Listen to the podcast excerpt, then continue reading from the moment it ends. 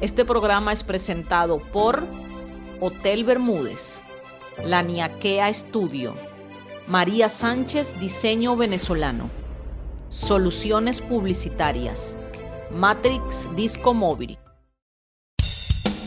La orientación que te hará descubrir la reina o el rey si viven dentro de ti. María Sánchez te viene a contar historias del closet.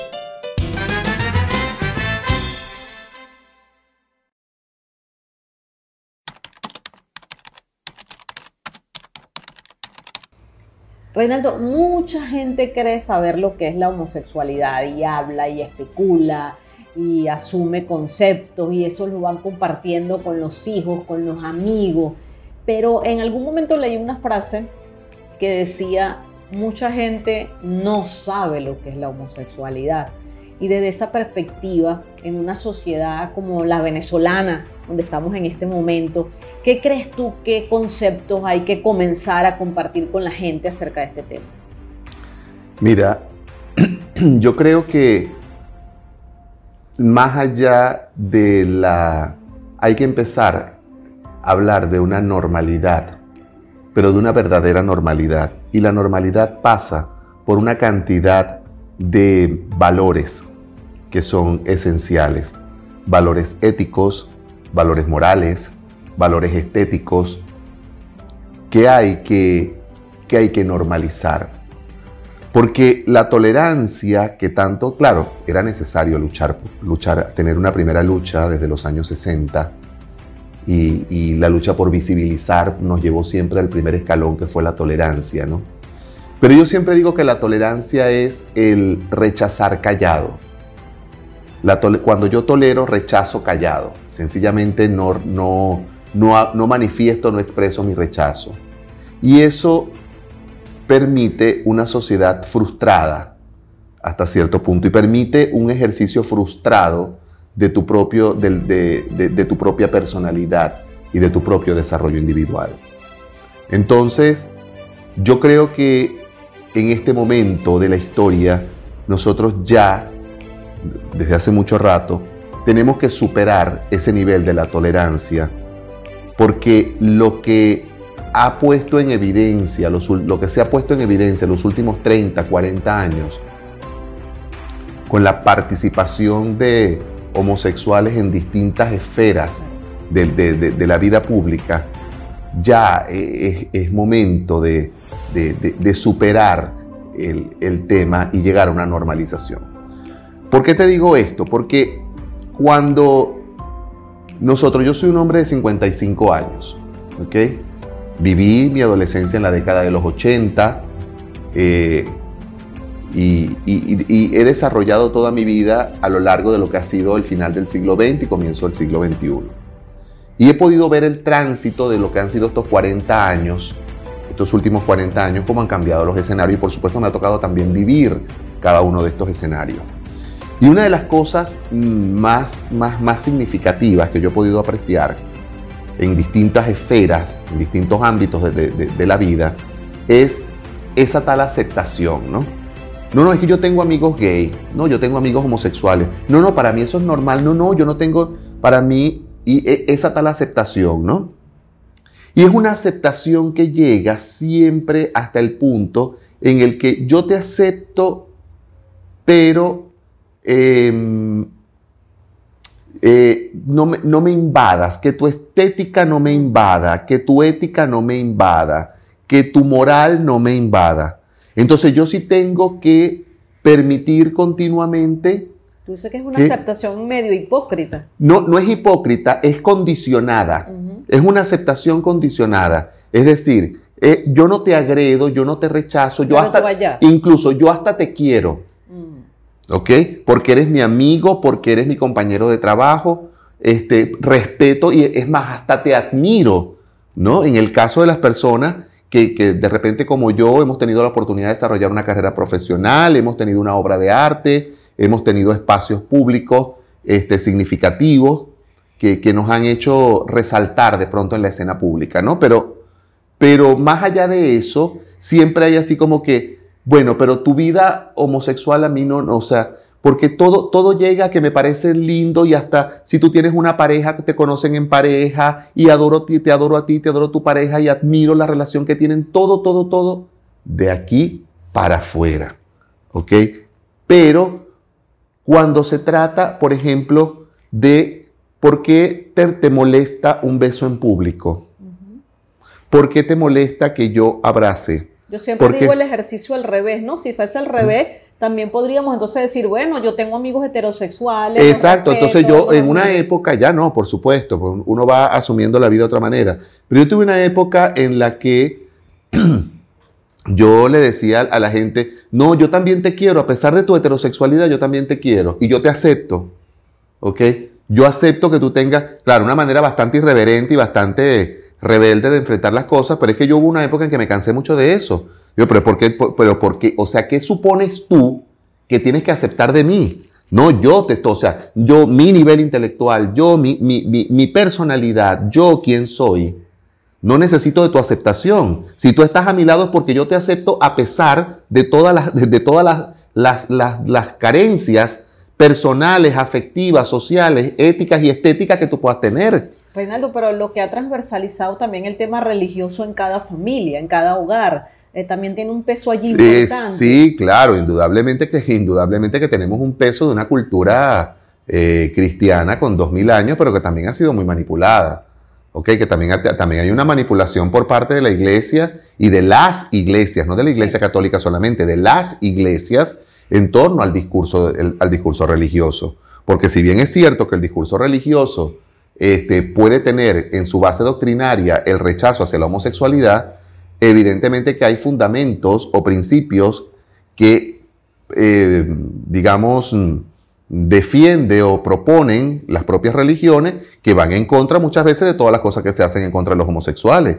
No hay religión que justifique la agresión, por ejemplo, o que justifique el rechazo, o que justifique la discriminación. La religión defiende, todas las religiones defienden la igualdad ante Dios, sea la manera en que lo veneres, sea la manera en que lo adores.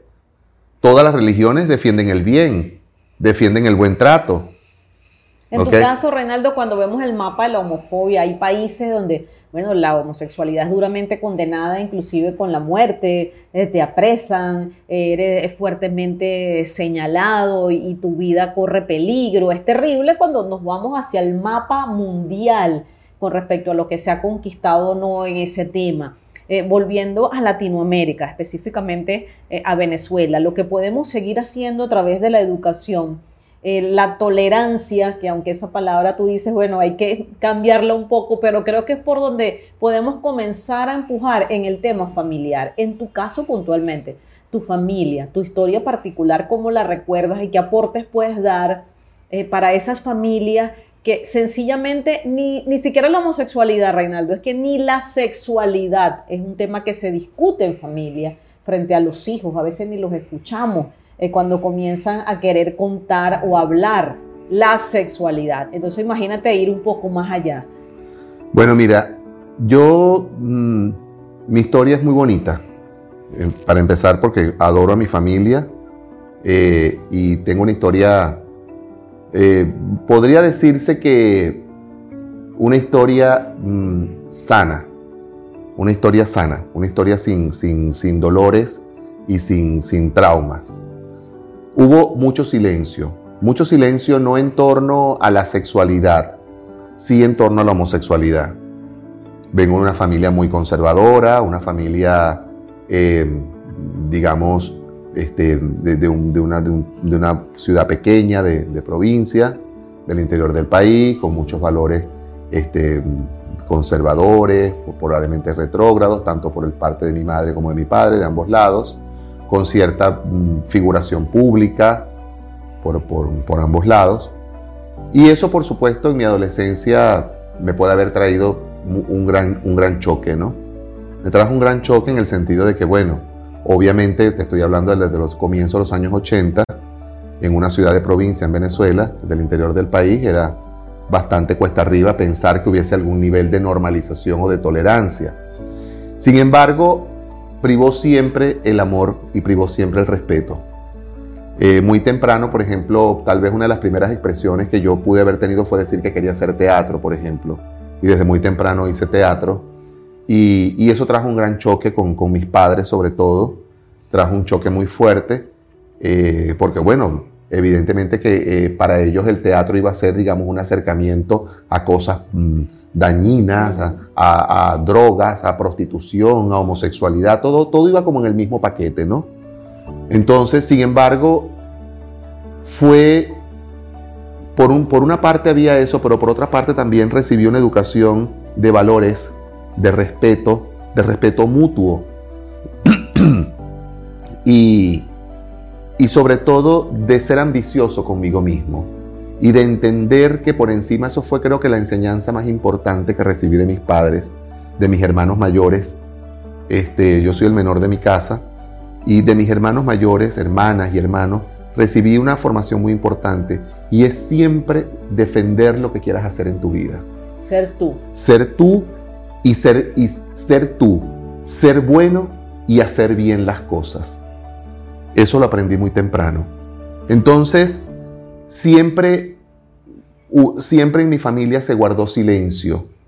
Siempre habría el murmullo, el comentario, pero siempre hubo un gran silencio porque ante todo, Reinaldo era una persona, un muchacho que no se metía con nadie, era un muchacho alegre, era un muchacho respetuoso, familiar, entregado a su familia, entregado a sus cosas, y jamás violenté el estatus de mi familia. En el momento que yo sentí que necesitaba un espacio más grande para, para, porque ya podía invadir, sentía que además no era mi casa, era la ciudad que me quedaba pequeña. Porque el problema no iba a ser mi familia, el problema, el problema iba a ser todo el entorno, el problema no era poder vivir a mi familia, iba a ser vivir todas las cosas que yo quería vivir en el ámbito profesional, en el ámbito personal, en muchos ámbitos. Y entonces, bueno, vino una medida muy sana que fue marcar distancia. Y en la distancia hubo siempre un respeto enorme. ¿Se habló en algún momento después el tema con tus padres? Con mis padres no. Mi madre murió y yo estaba bastante joven todavía. Cuando mi madre murió yo tenía apenas 30 años. Y mi padre sí murió unos años después. Y nunca, nunca se habló. Eh, cuando tal vez después de la muerte de mi madre, años después, yo, vamos a decir así, con, con mm, la palabra no es formalizar, vamos a decir, estabilicé una relación muy importante en mi vida. Fue una persona maravillosa, maravillosa. Yo, el mayor regalo que yo le puedo decir a cualquier persona en la vida es que ojalá todas las heridas que tú puedas tener en tu vida la sana un gran amor. Y yo tuve la oportunidad de amar y ser amado de esa manera. Y esta relación con una persona, con, un hombre que me acompañó durante 20 años, estuvo a mi lado, lo conocí cuando yo tenía 33 años, y esa relación hizo, la belleza de esa relación inspiró un respeto aún mayor en mi familia, porque entendieron que, entendieron que el amor era crecer, el amor era el piso sobre el cual se levanta una vida hermosa. Y que, yo estaba levantando una vida hermosa al lado de alguien. Es hermoso lo que acabas de decir y hace poco eh, reflexionaba y escuchaba a alguien que me decía, alguien muy homofóbico, eh, que creo que viendo noticias se dio cuenta, por lo que me pudo decir, y creo que es uno de los mayores miedos de los padres, ay, que había homosexuales relevantes en el mundo haciendo cosas importantes. Mm. Entonces él me llama y me dice, pero es que acabo de ver un científico, un investigador que acaba de decir unas cosas increíbles y es homosexual, voy a revisar el tema. Y de repente se me abrió como un portal y dije, esto es uno de los mayores miedos de los padres. Piensan que decir homosexualidad es decir, eh, no va a Hay una castración en general, pues. En general. sí, porque bueno, es la visión patológica, pues es la idea de que estás enfermo de algo de que tienes una minusvalía en algo, de que te, te, falta algo, tú no eres completo, tú no, tú no, te faltan capacidades para algo. Em, esto no es una, lo que voy a decir no es ninguna, ninguna defensa panfletaria, ni mucho menos, pero muchas veces la personalidad que tienes que desarrollar para defenderte, para, para imponerte en muchos espacios y lograr las cosas que quieres lograr porque te sabes capaz y hacer que la gente respete tu condición, respete en tu vida, no es ninguna condición, respete en tu vida sencillamente y que tu sexualidad sea como la de todo el mundo. O sea, que tu sexualidad sea un problema tuyo, como es un problema de las mujeres su sexualidad, como del resto de los, de los hombres, de quien sea. Es decir, la sexualidad es tu vida, es el ejercicio de tu vida íntima, de tu vida afectiva. Este, pues muchas veces tienes que hacer un esfuerzo tan grande que desarrollas a veces una, una capacidad para el trabajo, para, para alcanzar cosas, que bueno, que te repito, no quiero ser panfletario, pero que muchas veces hace que los homosexuales eh, tengamos esa, a veces, esa fuerza adicional, ese plus en el desarrollo de nuestras vidas, que es decir, cuando quiero lograr esto, lo, lo logro.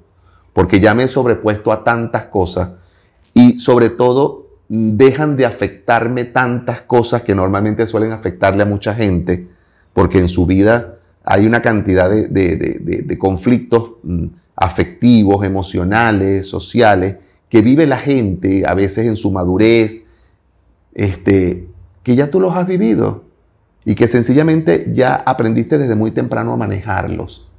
Y eso hace que desarrolles una, muchas veces muchas herramientas, si, si sabes vivirlo, desarrollas una cantidad de herramientas personales, bueno, que te ayudan a ser una persona cada vez más solvente contigo mismo y con el mundo. Para avanzar en la conquista de temas tan importantes para la sociedad como este, Reinaldo, yo creo que hay que comenzar a visibilizar los temas de manera natural.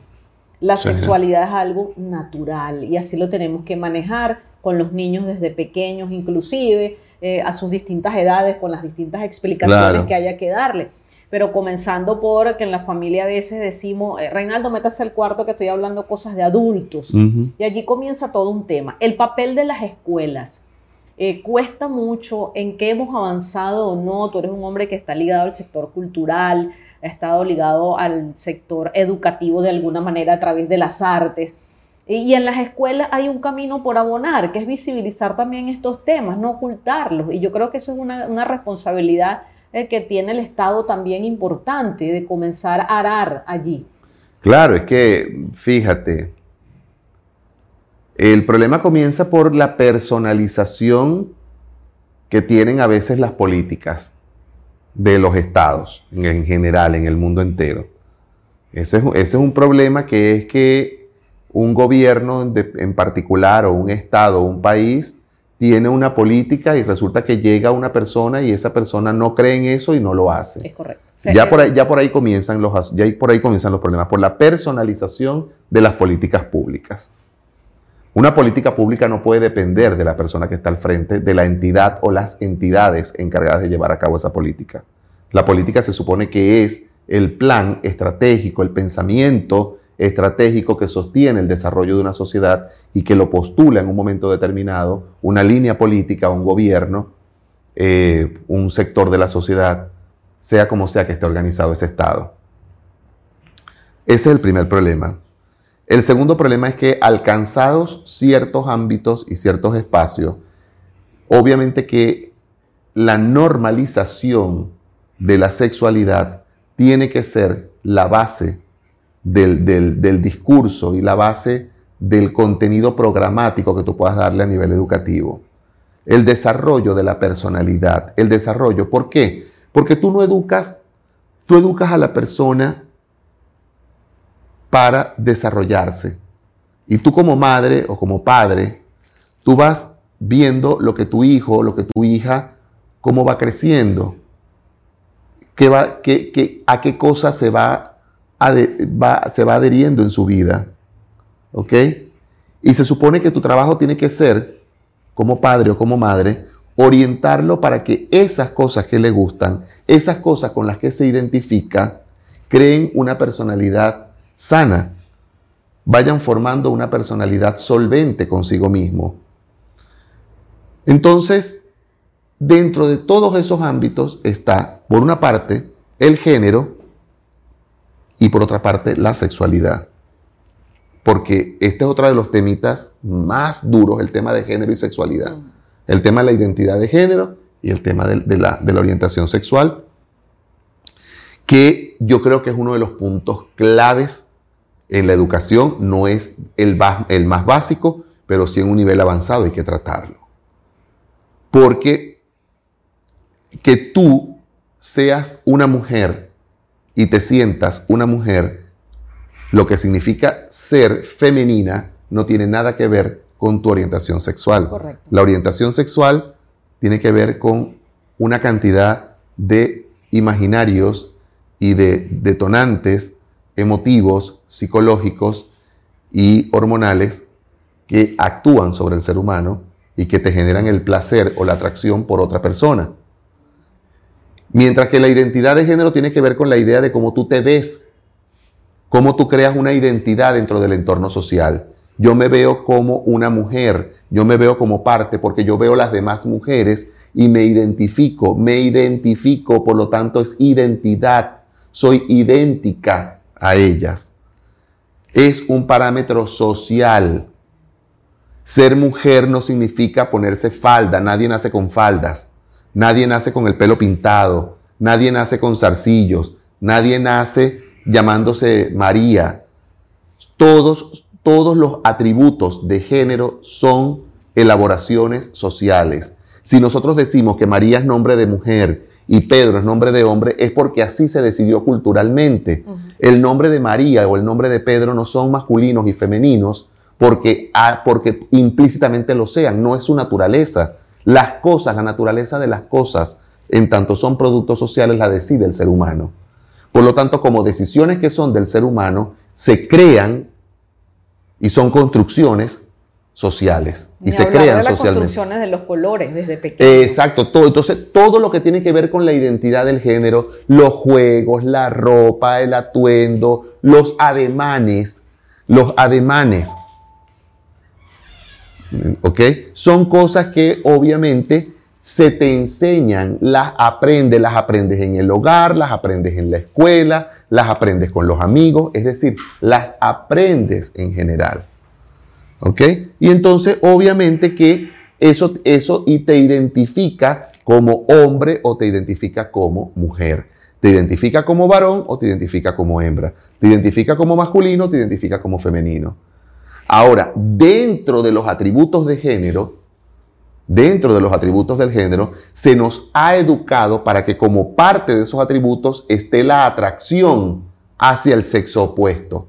Es decir, si tú eres femenina, debes sentir atracción por lo masculino. Si tú eres masculino, debes sentir atracción por lo femenino. Eso es parte de la formación que se nos da con el género, que es lo- como, parte de los atributos de género. Sin embargo, ¿qué pasa? El choque viene cuando esas otras cosas que no son conscientes, que nosotros no sabemos si las hemos aprendido en algún lado o que nadie nos las enseñó, pero las estamos sintiendo. Yo soy hombre y a mí nadie me enseñó a gustarme los hombres. A mí nadie me educó para que me gustaran los hombres. ¿Por qué me gustan los hombres? O lo aprendiste de alguien. O lo aprendí de alguien. O sea, ¿por qué me gustan los hombres? Viene la gran interrogante. ¿Ok? Ahí viene la gran interrogante. Interrogante que no tiene respuesta. Porque la solución a tu vida no está en buscarle una respuesta a eso, que es lo primero que tienen que entender los padres. ¿Recuerdas cuando tú supiste que te gustaban los hombres?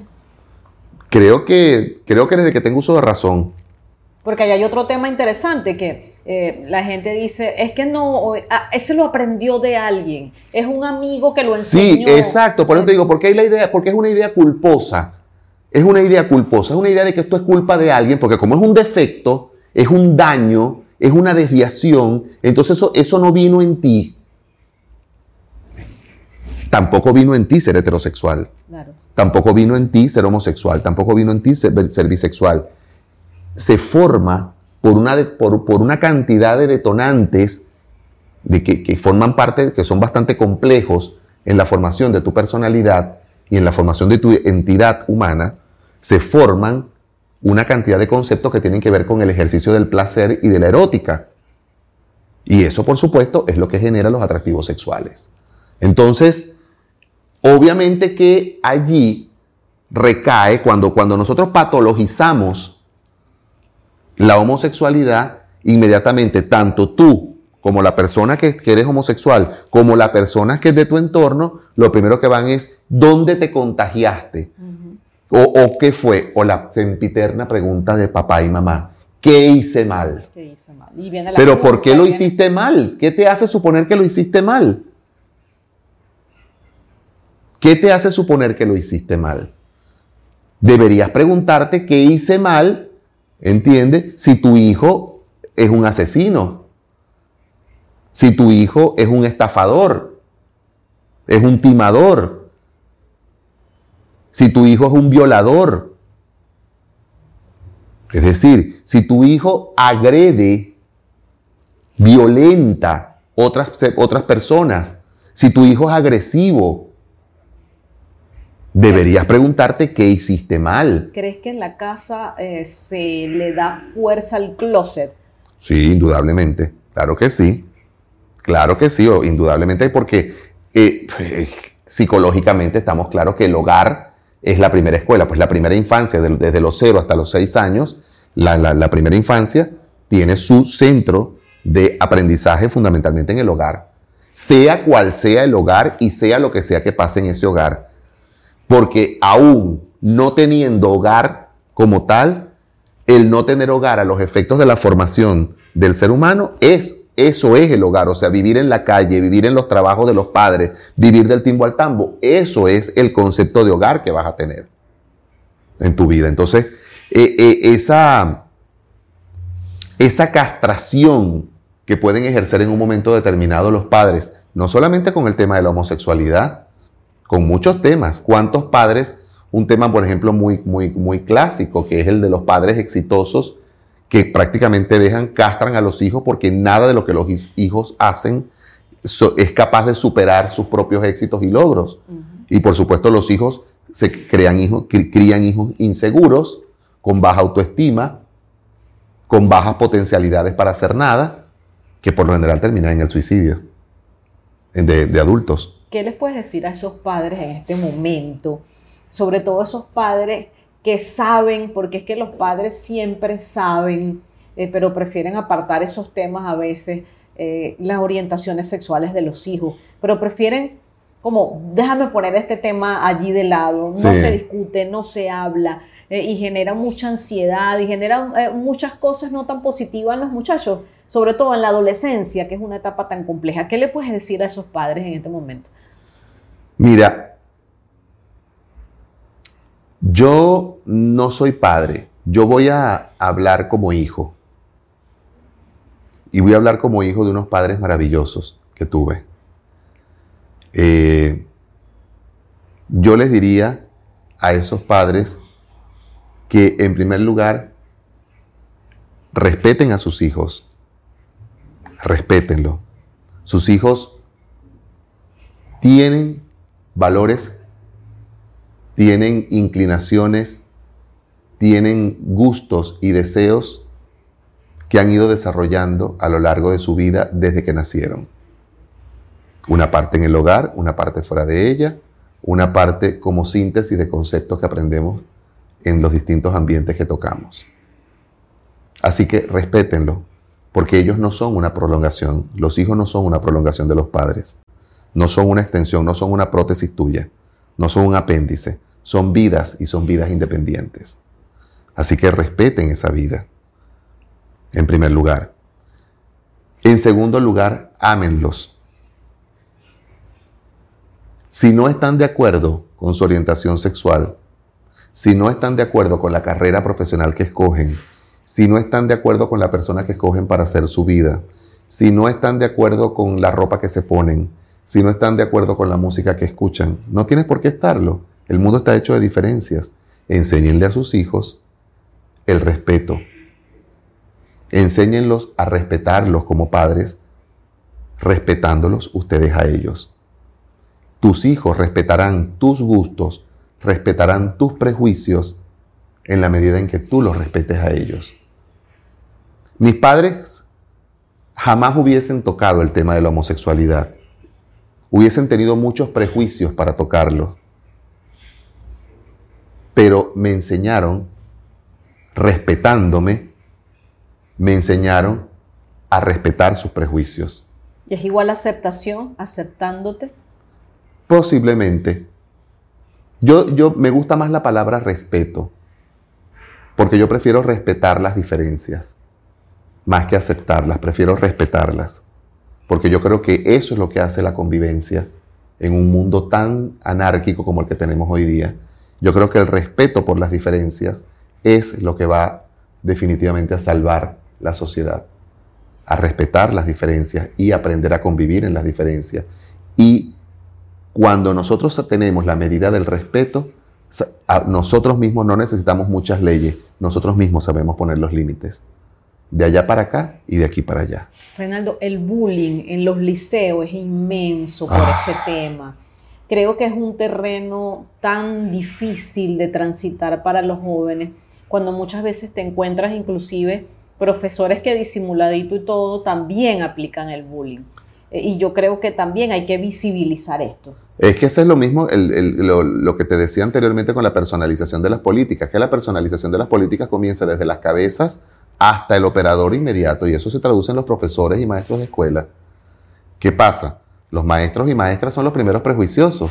Si tú como, si tú como maestro o maestra también eres padre o madre y en tu casa tú rechazas, tú discriminas a un hijo porque es homosexual, pues lo mismo vas a hacer en la escuela.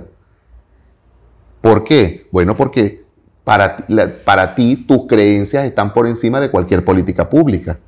Entonces, por eso es que nada logramos con que los gobiernos o los estados, por supuesto que es un gran avance que se hagan las políticas y que exista la inclusión y que exista la, visibilidad de los distintos escenarios sociales y de las diferencias, es importante, pero es importante que la gente cambie. Es importante la educación y la educación de los adultos, porque si no vamos a pasar generaciones tras generaciones arrastrando una cantidad de, minusvalías sociales impresionantes. Entonces, no, no, no, o sea, no, no podemos seguir esperando generaciones y generaciones de muchachos mutilados emocionalmente Sí, porque yo te podría decir, María, alguien podría decir, pero Reinaldo, tú tienes 55 años ya y tú eres un hombre que ya podría ser hasta abuelo. Y no has tenido este, traumas en tu vida, no, no te has sentido maltratado. Sí, pero no todo el mundo Reinaldo Hidalgo. Exactamente. ¿Entiendes? Entonces yo no puedo partir de que el mundo soy yo y de que todo el mundo puede ser como yo. Por eso sería un ejercicio de soberbia impresionante no, bueno, yo soy yo y tú me crié en un entorno particular, vengo de una familia humilde, pero tal vez muy sensible a muchas cosas y que donde se enseñaron una cantidad de valores. Bueno, hay otros que no lo son. Tampoco mis padres fueron perfectos, como no lo son ninguno. Tampoco mi hogar fue perfecto, pero hubo valores esenciales y fundamentales que me permitieron a mí, a mí, a mis hermanos y a todos salir adelante con, con las cosas que hicimos en la vida. Y si hemos tenido problemas, si hemos tenido crisis, y si hemos crisis existenciales y, problemas, bueno, lo, hemos, lo más importante que hemos tenido, herramientas personales con que salir adelante. Y eso es lo que yo creo que es fundamental en el hogar.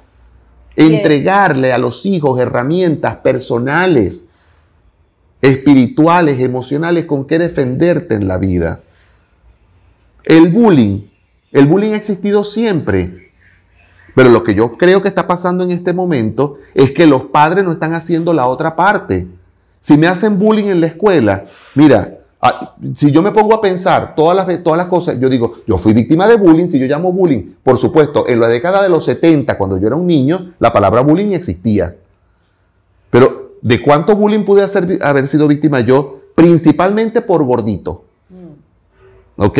Yo era gordito. Culey, alibombo, todas las cosas que se te puedan imaginar que le hacían bullying a los gorditos. Entonces, bueno, y nada de eso, ¿entiendes? A mí me afectaba, me molestaba, peleaba, iba y me daba golpes con los, con los muchachos, hacía 40 cosas. No había reacciones, había, a veces había reacciones violentas, una violencia, vamos a decir así, eh, eh, casi normalizada entre muchachos, que nunca llegaba jamás ni de, un arma ni de nada, sino bueno, reacciones agresivas. Reacciones agresivas que al llegar a la casa tenían su respectivo discurso por parte de los padres. Y ese discurso era, tú no tienes por qué responder agresivamente a nadie, porque sencillamente tú tienes que saber quién eres. Pues. El contenido en definitiva del discurso es, ¿por qué si tú eres gordo, ¿entiendes? ¿Por qué tú tienes que hacerle caso a una pan de muchachos necios que te digan que eres gordo? Ignóralos y ya está. Y eso iba a la par de otra cantidad de valores y de cosas y de ta y de sobreponerse y de enfrentarlo.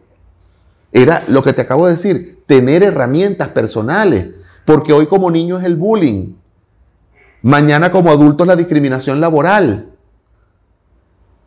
más tarde es el abandono afectivo, una pareja, una ruptura amorosa. Entonces tu vida está llena de confrontaciones, tu vida está llena de agresiones. El mundo social está lleno, de, la sociedad, el desarrollo de tu vida está lleno de obstáculos, lleno de, de contradicciones. Sí, el niño es más vulnerable, pero así como el niño es, es víctima de bullying, el niño que hace el bullying también es un niño. Y ese niño también, también tiene una cantidad de valores y de carencias en su vida que se están expresando a través del bullying. Entonces hay que tratar al niño que es víctima de bullying y hay que tratar al niño que hace bullying también. Los dos necesitan, pero en ambos casos son los padres. Es en el hogar donde comienza esa formación. Porque en mi casa sabían que yo o cualquiera de mis hermanos nos estábamos burlando de alguien o le hacíamos mofa a alguien y la reprimenda era dura. Jamás golpearnos. Pero el regaño y el discurso era duro. Pero fíjate, hay adultos que frente a sus hijos le hacen bullying por Eso- orientación sexual a otros amigos. Exacto, y eso, a eso, por ejemplo, es, es una manera ejemplificante. Eso era algo, por ejemplo, que en mi casa jamás existía. No mi, mi- mi papá y mi mamá eran incapaces de burlarse de nadie, de hacerle mofa a nadie, de burlarse, de criticar, podían criticar alguna, alguna conducta, alguna cosa. Cosas que en el desarrollo de mi vida me doy cuenta que yo mismo también pu- puedo cuestionar en algunas personas, porque finalmente son valores que vas formándote en tu vida. Sin duda alguna. Reinaldo, ha sido un inmenso placer tenerte en Historias de Closet. Me ha encantado conversar ah, contigo. Creo que es un tema que da para muchos encuentros. Para muchos encuentros, porque eh, además eh, quería pasearme por un punto interesante que es el amor. El amor que se puede desarrollar en parejas homosexuales, que me parece precioso y que la gente lo duda también. Eh, hace poco alguien me decía, pero es que también los homosexuales se enamoran, sienten amor, se escriben cartas. y yo le decía, están igual con la heterosexualidad. La gente todavía le cuesta mucho entender. Sí, lo sabré yo. Y yo creo que es un tema que vale la pena también exponerlo. Ha sido Claro un que inmenso sí. placer para mí. Para mí también. Esto ha sido Historias de Closet. Nos vemos en una próxima entrega.